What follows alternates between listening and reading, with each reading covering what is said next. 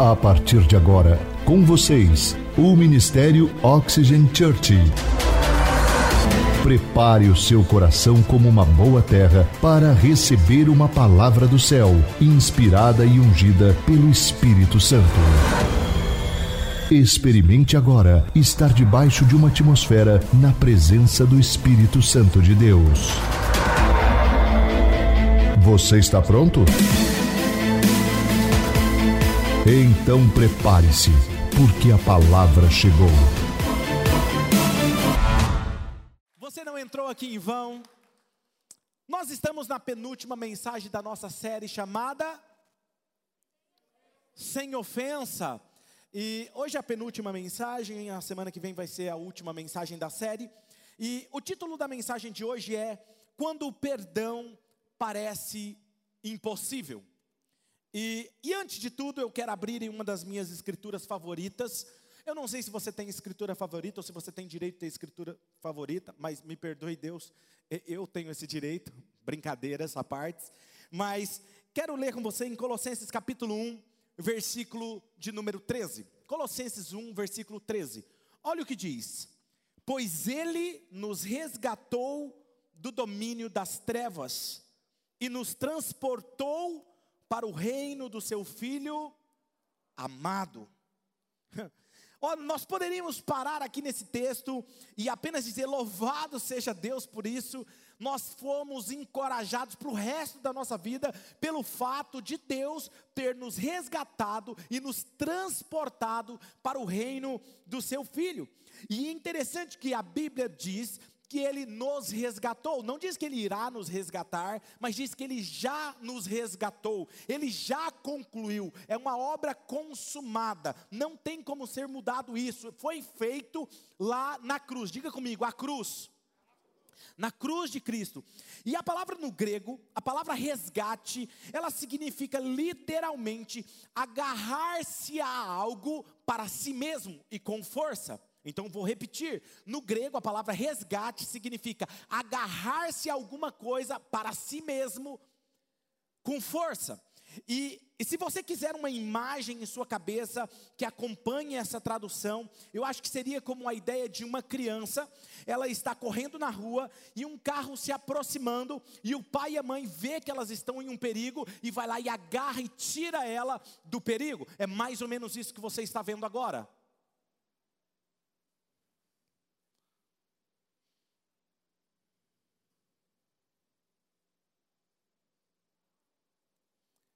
Para que você entenda exatamente o que está acontecendo. Isso é o que Deus fez comigo e com você. Ele viu o mal que estava por vir e ele nos arrebatou para si por meio de Cristo Jesus.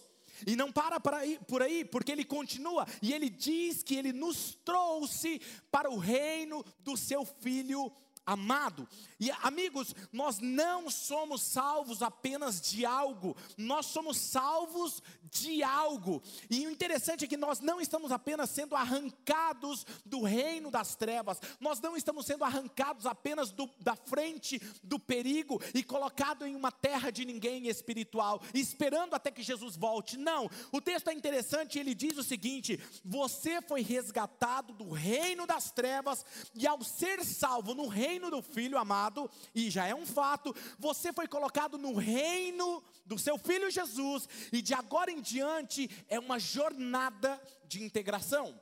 Ou seja, ele te tirou do império das trevas, do reino das trevas, e levou você para o reino de Cristo Jesus, que é do seu filho amado. E perceba, aí você vai falar assim: Poxa, então eu já vivo no reino, eu não estou esperando viver em um reino futuro, eu já vivo num reino agora. E então é questão agora de integração. É como quando você muda de país, de nação, você precisa o quê? Você mudou de país, mas agora você precisa se adaptar. É uma jornada de integração. Você precisa aprender os valores daquela nova nação. Você precisa aprender a cultura, certo? Você precisa aprender a linguagem, ok? Você aprende a língua. E aí é onde entra o papel do Espírito Santo. Ele veio habitar em mim e em você para fazer essa integração, ok? Desses valores, desses princípios, para que você realmente seja um embaixador de Cristo Jesus. Amém?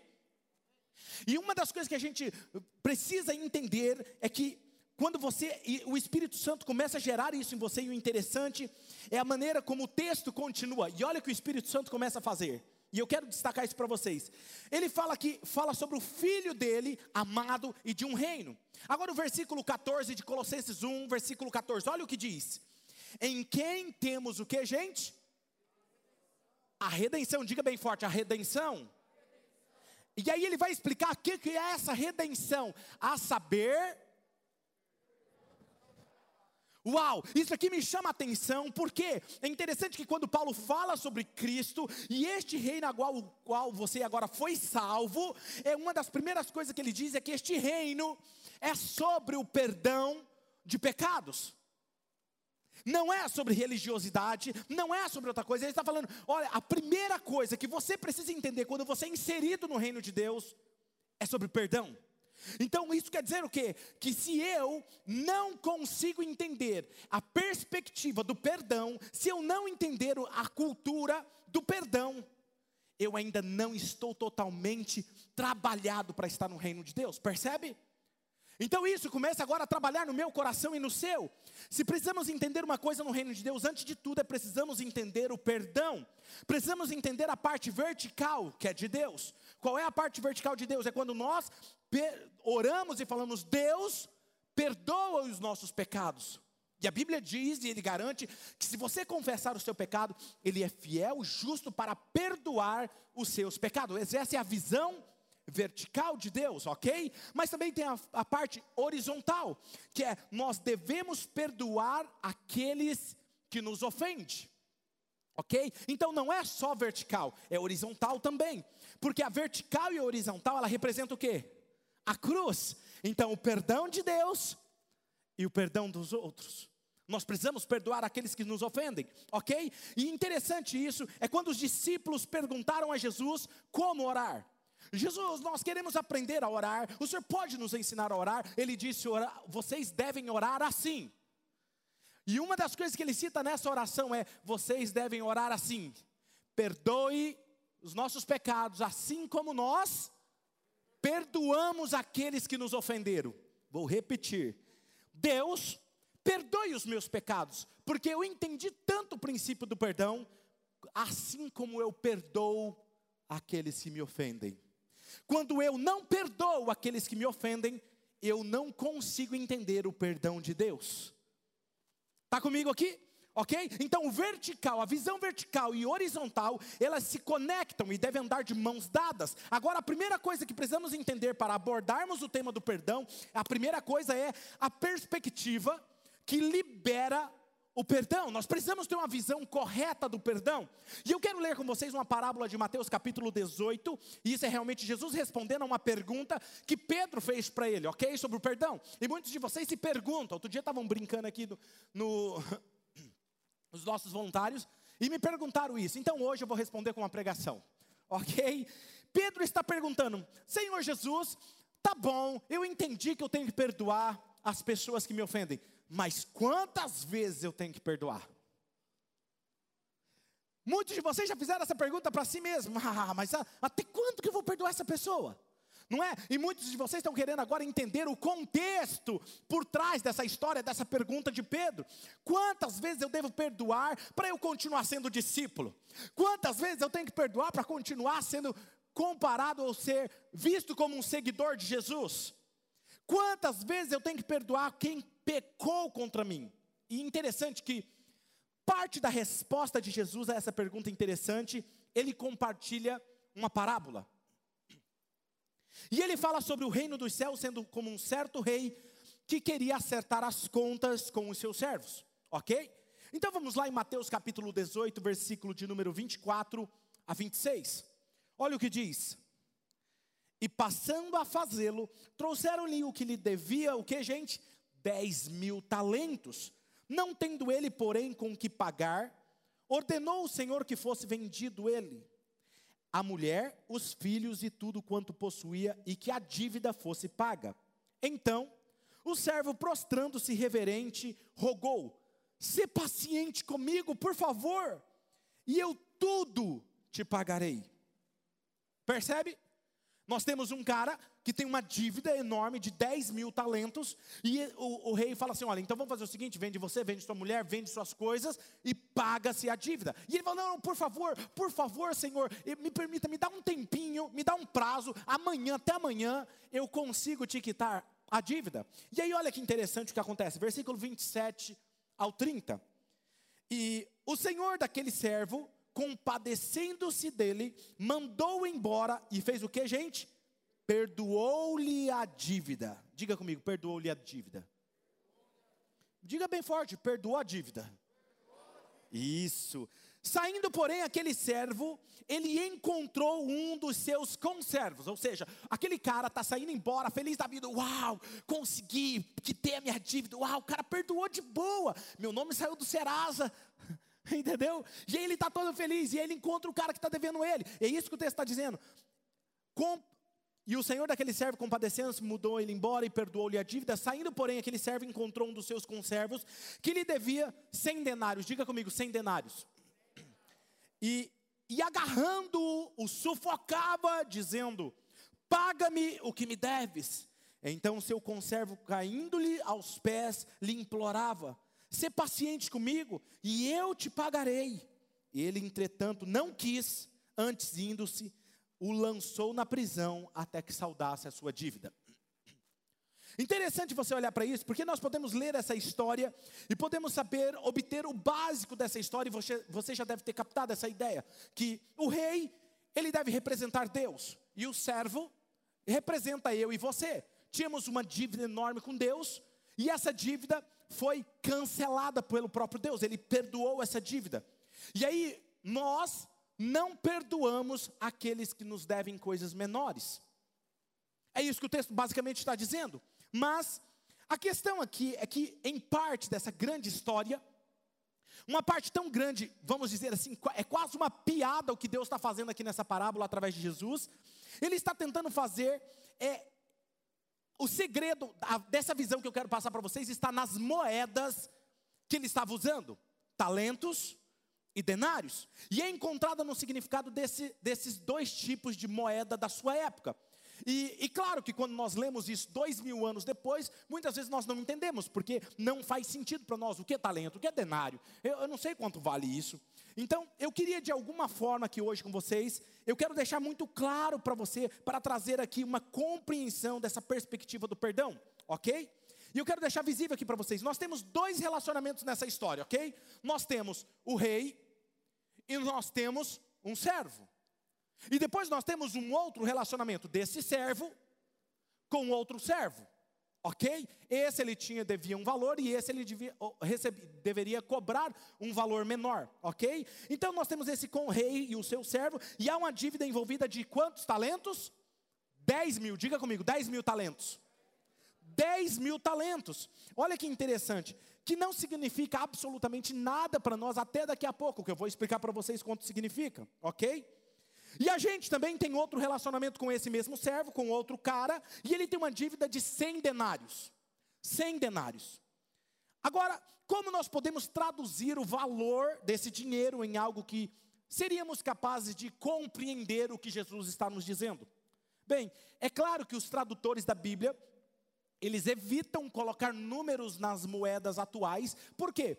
Porque se colocasse o valor em dólar ou em real, Provavelmente daqui 10, 20 anos a moeda mudaria, a inflação, a economia mudaria e isso mudaria os valores. Então eles mantêm a moeda da época, que nós podemos basicamente fazer uma pesquisa e então traduzir esses valores para a nossa era atual, ok? E é isso que eu quero fazer com vocês. Então, na verdade, existe uma maneira de obtermos esse valor estimado em dinheiro. Mesmo que as coisas mudem, nós estamos do outro lado do mundo, nós podemos compreender que era o salário de um dia. Por quê? O salário de um dia é basicamente a quantidade média de dinheiro que uma, uma nação estipula para que aquelas pessoas recebam. Alguns recebem mais, outros menos, mas existe um, um, teto, um salário que é, geralmente é usado. E esse salário, ele é basicamente para você tem uma, um valor que você recebe por mês, mas tem um valor que você recebe por dia. E esse valor por dia é basicamente para você comprar uma roupa que você queira, ou comprar um pouco de comida para você sobreviver aquele dia, ou alguma coisa, pagar alguma coisa básica para você, ok? Agora, nos dias de Jesus, o salário de um dia se chamava denário. Diga comigo, denário. Então, quando você trabalhava um dia, e você fosse receber por esse dia, você receberia um denário, que era uma moeda mais ou menos como essa, de prata. Mais ou menos não era exatamente isso, eu pesquisei na internet. Isso é um denário, ok? Então você recebia o salário de um dia, traduzido às vezes como uma moeda de prata. Portanto, um denário equivale a um salário de um dia. E quanto aos talentos? O talento, o que era um talento? Era uma barra de ouro, mais ou menos desse tipo, que pesava mais ou menos 45 quilos. Então, um talento era uma barra de ouro que pesava uma média de 45 quilos, ok? É isso que é um talento. Então, um talento, agora preste atenção nisso. Quem aqui é bom de matemática, levanta a mão. Quem é bom de calculadora, levanta a mão. Ah. Os que não levantaram a mão, não sei, né? Eu acho que estão na dúvida, né? Para se revelar que são os professores de matemática. Agora presta atenção: um talento equivale a 6 mil denários. Ou seja, um talento equivale a 6 mil dias trabalhados, ok? Então o que seria? Você sabe qual seria o nosso equivalente de hoje em dia? Ok? Basicamente eu fiz uma pesquisa e acontece que no Brasil foi aprovado o salário mínimo de R$ 1.100 com vigência a partir de 1 de janeiro de 2021. Ou seja, o salário médio para o brasileiro é R$ 1.100. Então, o valor salário mínimo diário é igual a R$ 36,66 centavos. R$ 36,66 por dia. Então, 1.100 dividido por 30, temos lá 36,66 centavos. Isso seria o nosso denário de hoje. Agora, haverá algumas pessoas ganhando mais do que isso, outras menos, mas basicamente é isso. Então, isso será como equivalente moderno de um denário. Um denário, R$ 36,66 Portanto, um talento, ele equivale a 6 mil denários. Ou seja, um denário seria 36,66. Um talento, então, seria 219 mil reais, 960 Pegaram esse valor? Então, um talento equivaleria, equivaleria a 219 mil reais 960 centavos. Agora veja aqui, ó. Esse é um talento, meu amigo, apenas um talento. E esse cara que nós estamos falando aqui, ele devia quantos talentos? 10 mil talentos, que significa 2 bilhões 199 milhões 600 mil reais. E quando eu vi isso essa semana, eu falei assim: caraca, velho, com o que, que ele gastou? E eu acho que ele deve ter feito um palácio maior do que o do rei. Hã? Eu falei, cara, como é que o cara gastou desse jeito? E o que aconteceu aqui? Como ele ainda permaneceu sendo servo. Quer dizer, o que, está acontecendo? Essa é a quantidade absurda de dinheiro. Ok? É claro, e essa era a intenção de Jesus quando ele disse para mim, Jesus ele é sempre intencional no que ele faz e fala. E para mim ele está sendo intencional porque ele está citando essa quantidade de dinheiro maluca, tão vasta quanto o espaço do universo, porque ele quer dizer aos seus discípulos, todos os seus discípulos, vocês tinham uma dívida impagável. Impagável. E Deus cancelou a sua dívida. Mesmo que aquele cara que é realmente patético quando você lê o texto, na parábola ele diz: ah, Não, não, não, senhor, por favor, me dá um tempinho, me dá 24 horas que eu vou te pagar. Imagina, quem aqui já ficou com sono, perdeu o sono porque estava com a dívida para pagar e está aquele aperto? Já aconteceu isso com você? Já aconteceu comigo.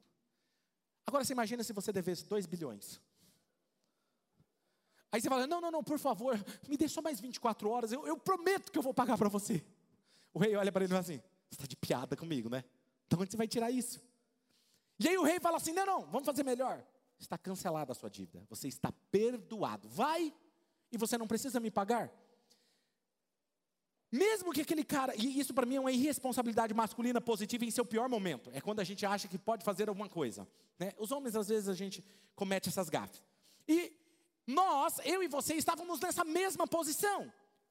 Ou seja, nenhum bom trabalho, nenhuma ação religiosa que nós poderíamos fazer poderia pagar a nossa dívida com Deus. E é por isso que nós precisamos de um Salvador. E é por isso que Deus amou o mundo de tal maneira que deu o seu único Filho unigênito para que todo aquele que pagar a dívida tem a vida eterna. É isso? Não. Para todo aquele que nele crê, não pereça, mas tenha vida eterna. Só precisa crer. Entende o que ele está falando aqui? Então veja, ó, como eu amo isso, cara. Eu, eu sempre lembro 2 bilhões. 2 bilhões. Agora vamos até aqui. Que dívida é essa então? 100 denários. Vamos lá? Bem, agora você sabe e conhece o básico de matemática: 100 denários, se um denário é 36,66, nós resultaríamos em 100 denários, 3.666 reais. É um valor expressivo? É, eu sei que talvez para alguns aqui não, mas para alguns, para muitos de nós aqui, 3 mil reais, né, seria um dinheiro, ok? Então nós temos aqui um, uma dívida de 2 bilhões e nós temos uma dívida de 3 mil reais. Agora, por que, que Jesus está escolhendo essa quantia? Você acha que ele tem razão? Sim ou não? Deus ele é intencional, sim ou não? Agora olha só, eu não acho que Jesus diga nada por acaso. Você vê, 3 mil reais é uma dívida significativa. É um valor expressivo também, ok? Quer dizer, se alguém, você está tá devendo para você 3 mil reais, e chegasse hoje em você e falar, olha cara, me perdoa, eu não vou poder pagar para você, eu não consigo pagar os 3 mil reais para você. O que, que você faria? Com certeza isso iria fazer falta para você. Vai fazer falta, porque faz falta, 3 mil reais. É um valor significativo, ok? Mas o que Jesus está tentando mostrar para muitos de nós aqui, para nós, é que esse cara realmente devia muito dinheiro. E talvez essa seja a sua situação. Talvez alguém lhe deva muito dinheiro. Ou talvez alguém é, tenha feito algo de errado com você. Ou talvez te fez feriu. Ou talvez pecou contra você. Talvez deixou você com o coração partido, onde uma ferida que dói muito. Talvez alguém te tratou mal e não tem desculpa para isso, ok? Talvez haja uma dívida considerável envolvida entre você e outra pessoa. E enquanto você permanecer focado na perspectiva da dívida apenas de 3 mil reais, ele realmente vai parecer muito grande. Porque você vai falar, cara, ele me deve 3 mil reais. Não é qualquer dinheiro, ok? Agora preste atenção. Aqui está o ponto do perdão. Preste atenção sobre isso. 3 mil reais é apenas muito dinheiro até você se comparar com 2 bilhões de reais. Se eu me focar nessa quantidade de 3 mil reais, ficar, não, porque ele me deve 3 mil reais, é muito dinheiro, sim ou não? É, é dinheiro. Mas se você tira e dá alguns passos para trás, e você vê 2 bilhões de reais, você vai falar, é uma dívida pequena demais. Quem está me entendendo? Agora perceba o que Jesus está fazendo aqui. É, essa é a perspectiva do perdão. Jesus não está dizendo que essa quantia aqui de 3 mil reais é irrisória. Ele não está menosprezando a dor que você passou. Ele não está menosprezando aquilo que partiu o seu coração. Não. Ele poderia simplesmente falar assim: é um centavo. Você falaria, ah, Deus então está menosprezando a minha dor? Não. É por isso que ele está colocando é 3 mil reais. Tipo, dói. Eu sei que dói. Mas a sua dívida comigo era impagável. Está entendendo? E é isso que ele está falando aqui, ok? Jesus não está dizendo que essa quantia é pequena e insignificante, pode ser facilmente esquecida, mas o que ele nos pede é simplesmente dar alguns passos para trás, comparar a dívida que nós tínhamos com ele e ele cancelou a nossa dívida. E quanto mais nós olhamos para isso, essa dívida que era impagável, mais na ansiedade eu fico de liberar o perdão para aquilo, porque aquilo é insignificante perto daquilo que ele fez por mim, mudou a minha história para sempre. Muitos de vocês, quando começaram a, a jornada da fé, muitos de vocês chegaram com um casamento quebrado, muitos de vocês chegaram com problemas sérios na sua vida, e Jesus foi lá, perdoou, mudou a sua história, te deu a vida eterna, e ele falou: a sua dívida foi era impagável, mas eu cancelei ela. Você está perdoado, foi feito lá na cruz. Aí ele te pergunta: o que é isso que estão devendo para você? Ok? Então, quanto mais nós olhamos para isso, mais nós estaremos abertos a abrir mão disso. Então, no entanto, se nós fixarmos os olhos apenas nessa dívida pequena, nós não vamos conseguir perdoar. Mas quando nós olhamos para a graça de Jesus, nós estamos com o coração abertos para perdoar, ok? Agora veja, se eu fosse o diabo e eu estou feliz que eu não sou, ok? Eu ia fazer hora extra de trabalho simplesmente para focar sua, os seus olhos e a sua mente naquela dívida. E eu falaria para você: ó, oh, mas você vai deixar isso de, de boa? Você vai, você vai ser um otário, você vai ser uma otária, você, você é burro, você é tapado. Você, até quando que as pessoas vão te fazer de bobo? Eu gastaria horas extras, porque eu faria você ficar focado na dívida que estão tendo com você, para que você não enxergasse a sua dívida que foi cancelada. E aí você fica preso num ressentimento, preso num problema de relacionamento, enquanto o seu problema de relacionamento espiritual com Deus era muito maior.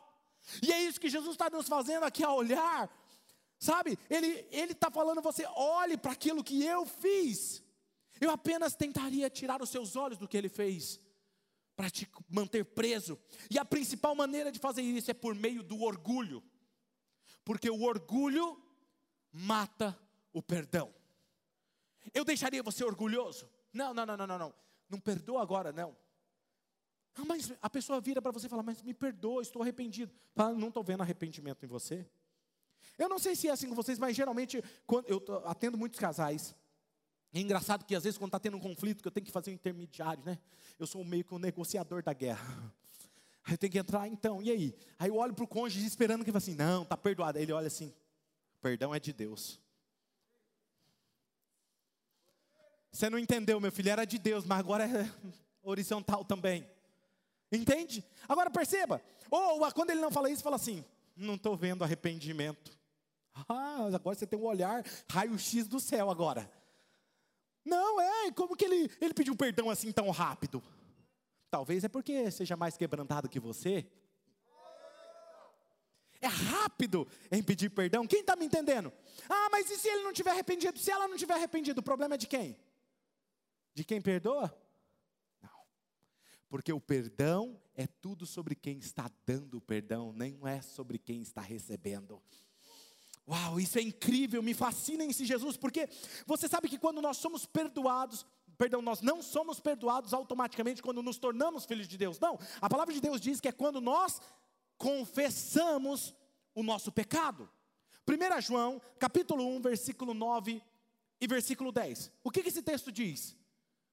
Se confessamos os nossos pecados, Ele é fiel e justo para perdoar os nossos pecados e nos purificar de toda injustiça. Se afirmarmos que não temos cometido pecado, fazemos de Deus um mentiroso e a Sua palavra não está em nós. Perceba o que esse texto está dizendo. Não é se você se tornar filho de Deus que você é perdoado. Não, é se você confessar. E o que é confessar? Assumir uma culpa. Olha, eu errei, me perdoa, Senhor.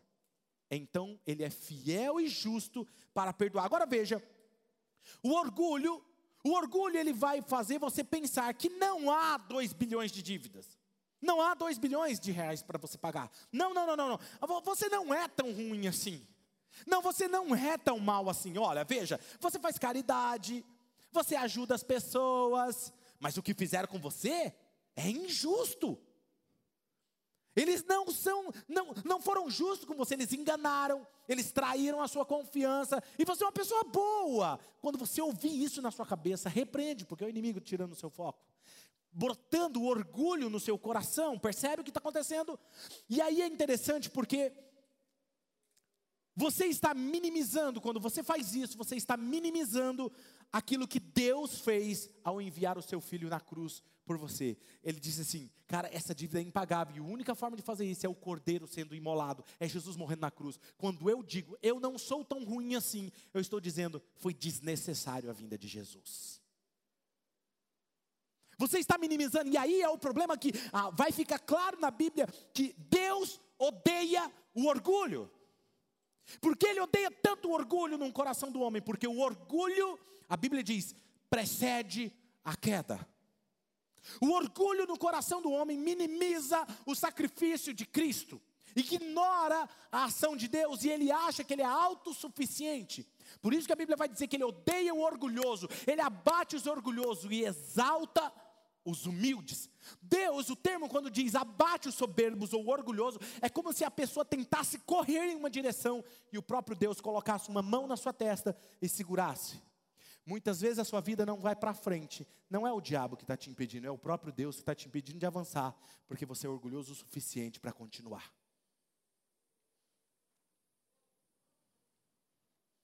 E aí fica, pastor, ora por mim. Pastor, repreende isso. Ei, como que está o orgulho no coração? E aí você vai ver outras passagens da Bíblia, Deus tratando com isso. E é os dízimos e as ofertas, por exemplo, é uma forma de lidarmos com o nosso orgulho, porque nós entendemos que não somos autossuficientes. Mas isso é um assunto para outro dia. Deus sempre está trabalhando com orgulho no coração do ser humano. Então a Bíblia vai dizer repetidamente que Deus odeia o orgulho. Porque o orgulho, ele vai roubar as bênçãos de Deus na sua vida, ele vai travar seu caminho do fluir de Deus. O orgulho bloqueará o seu coração para que nós não vejamos a nossa própria necessidade de um Salvador. E como nós não vemos os dois bilhões sendo perdoados, nós só conseguimos enxergar os três mil reais na nossa frente que estão nos devendo. E é por isso que nós não podemos falar, perdão, deixar de falar sobre pecado na igreja. Por quê? Porque se eliminarmos o pecado do conceito do cristianismo, nós roubamos das pessoas a bênção do perdão. Por isso que precisamos continuar falando que todos nós pecamos, porque apenas quando nós confessamos, e ao confessar nós estamos derrubando o nosso orgulho. Como que eu quebro o orgulho? Confessando. Quando eu falo, eu, eu errei. Não errei, eu, eu me, me perdoa. Não, pastor, é difícil. É difícil, mas coloque seu orgulho por terra. Todas as vezes que você quebra o seu orgulho, você está se tornando alguém parecido com Deus, exatamente como Ele quer que você seja. Entende? Então, o pecado só é um problema se não houver o perdão. Mas existe perdão. Existe perdão em Cristo Jesus. E então perceber que eu estou precisando diariamente da graça de Deus. E que o perdão de Deus é a porta que abre para um novo mundo de liberdade, que onde somos livres daquilo que éramos escravos, não sou mais, porque eu fui perdoado em Cristo Jesus e eu posso ser uma nova pessoa. E você sabe, conforme nós percebemos isso, conforme eu percebo isso, eu estou constantemente lembrando dos 2 bilhões de reais que foram perdoados, que é uma dívida impagável. Deus apagou as minhas dívidas, e então eu me torno uma pessoa diferente na minha mentalidade, na minha perspectiva, e mais do que tudo, há uma paz que excede todo entendimento, que é encontrada somente no perdão. Somente no perdão. Há uma paz que é encontrada somente no perdão. A paz que não, é, não está conectada às circunstâncias. Por que, que você sente paz? Ah, porque tudo está indo bem na sua vida? Não, nem sempre a nossa vida está indo tudo bem. Nem sempre a nossa vida né, está simplesmente mil maravilhas. Muitas vezes passamos por tempestades, passamos por momentos de dores, passamos por momentos que a nossa fé é questionada, passamos por momentos que achamos que a nossa fé irá se abalar, irá se sucumbir, vamos perder as pessoas que amamos. Nós, em algum momento, passamos por uma crise mas existe uma paz que excede todo entendimento, que te guia, te fortalece e te continua fazendo prosseguir avante, crendo no invisível. Isso é a paz que excede todo entendimento. Sabe, o que quer que o diabo tente jogar na minha cara hoje, ele não pode mudar o fato que eu estou perdoado. Eu sei para onde eu vou e quando chegar a minha hora, eu sei para onde eu vou. Quero compartilhar uma história com vocês. Recentemente eu vi uma história de uma garota, de uma missionária. E ela era uma adolescente. E ela declarou que ela era ateia. Não acreditava em Deus. E um dia ela teve um encontro com alguns jovens na universidade que estavam pregando o evangelho, compartilhando o amor de Jesus na faculdade. E ela, por algum motivo, ela se sentiu tocada pelo poder do Espírito Santo. E ela entregou a sua vida para Jesus. Ela era uma jovem garota. Eu esqueci agora o nome dela, mas eu posso trazer para vocês em um outro dia. E o que aconteceu foi que essa garota entregou a vida para Jesus e ela se sentiu perdoada. E ela falava: Como eu podia dizer que Deus não existia? Hoje eu sinto na minha vida essa paz que excede todo entendimento. E ela começou a pregar o evangelho para todas as suas amigas. Porque preste atenção: alguém que recebe um milagre do perdão, automaticamente o pastor não precisa mandar ela convidar ninguém. Ela começa a convidar todo mundo para ouvir a palavra é automático dela. E ela começou a fazer isso, ela começou a chamar o amigo, chamar, compartilhar um vídeo, compartilhar isso, começou a chamar todo mundo para ir na igreja e ouvir a palavra, e ela estava ganhando muitos dos seus amigos para Jesus. E um dos próximos meses, ela foi diagnosticada com CA, câncer. Estava tomando boa parte do seu corpo, ela estava desenganada dos médicos, e os médicos disseram para ela: Você tem apenas alguns meses de vida, nós não temos o que fazer, então você se reconcilia com quem você tem que se reconciliar, e você faça o que for necessário. E eu estava ouvindo o pastor dela dizendo: E o pastor dela disse que, puxa, quando recebeu aquela notícia, ele pegou o telefone dela, ligou para ela, e ele esperava para dizer para ela que ela estaria chorando e ele iria consolar ela. E ela atendeu o telefone super empolgada: Oi, pastor, tudo bem? Puxa, estou tão feliz. Deixa eu contar o que Jesus está fazendo. E ela começou a contar tudo que os amigos estavam se convertendo, entregando as suas vidas para Jesus. E depois que ela tinha falado muito, o pastor vira para ela, assim, até sem jeito, fala assim: Então, filha, eu fiquei sabendo que você foi diagnosticada. Ah, ah você está falando do câncer? Ah, pastor, fica tranquila. Eu era ateia. Eu conheci Jesus. Ele já perdoou todos os meus pecados. E se eu tiver que voltar para casa, eu sei para onde eu estou indo. Então, o meu maior desejo é levar o máximo de pessoas comigo a conhecer esse Jesus que perdoa pecados. Eu estou em paz. Ela estava em paz, uma paz que excedia as circunstâncias. Um diagnóstico poderia ter mudado a fé dela, mas ela estava convicta. E eu poderia aqui dizer para você que foi fácil, mas o pastor dela disse que ela passou por muita quimioterapia, muito tratamento, e ela foi curada. Mas ela poderia não ter sido curada. E hoje ela é missionária na Tailândia com seu esposo e uma filhinha. Compartilhando o amor de Jesus. Essa paz que vem do perdão, a paz que Deus quer dar a você que está me assistindo online, em qualquer lugar do mundo, em qualquer lugar do estado do Brasil nesse momento, ou pelo Oxygen TV, ou pelo YouTube, ou pelo Facebook, não importa, o Instagram. Ei, Deus quer te dar uma paz que excede todo entendimento. Talvez você chegou por um link aonde você precisa entender uma coisa, você não está aqui me ouvindo por acaso. Deus quer perdoar o seu pecado, apagar o seu passado e te dar uma nova oportunidade. Agora veja, aceitar o fato de que Jesus Cristo pagou o preço por você, e tudo que você não pôde fazer por si mesmo, não havia obras que você poderia fazer, não havia sacrifício tão grande que poderia pagar essa dívida de mais de 2 bilhões de reais, mas não era tão ruim que o poder do sangue de Jesus não poderia apagar e resolver o teu problema. Ele está pronto para purificá-lo, para eliminar todas as dúvidas do seu coração e apagar e cancelar a sua dívida da sua conta. E antes de eu orar por você, eu quero terminar com mais um testemunho. Eu quero terminar dizendo algumas palavras sobre o poder que é liberado por meio do perdão. Quando você perdoa alguém, você não sabe o poder que é desencadeado quando você libera o perdão. E como eu disse, o perdão não é quem está recebendo. Quando você perdoa alguém, é algo sendo dito sobre você. Por isso que Jesus nos perdoou, mesmo antes de nós nos arrependermos, porque era sobre Ele, não era sobre o quanto nós éramos perfeitos. Quando você perdoa alguém, você não tem ideia do que está fazendo. Quando você perdoa alguém, quando você deixa alguém ir, cancela a sua dívida, mesmo que ele te magoe, você não tem ideia das consequências disso na vida dessa pessoa alguns anos atrás, no ano de 2015, em fevereiro, um grupo de guerreiros, a ISIS, do Estado Islâmico, conduziu 21 jovens cristãos egípcios soldados em uma praia da Líbia, no norte da África. Esses cristãos foram forçados a se ajoelhar na praia, e o porta-voz do ISIS fez uma declaração sobre essas pessoas da cruz. Diga, pessoas da cruz. Era assim que ele se referia àqueles jovens cristãos. Eles não eram dignos de viver.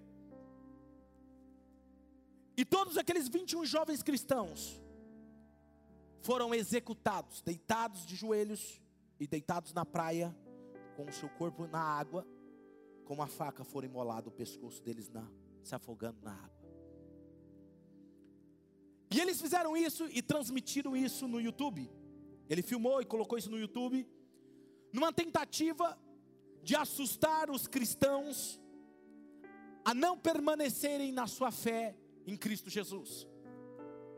Em uma tentativa de motivá-los a deixar para trás aquela fé na cruz e se esconder atrás da escuridão do terror, dizendo: escondam-se do impacto e poderoso ISIS.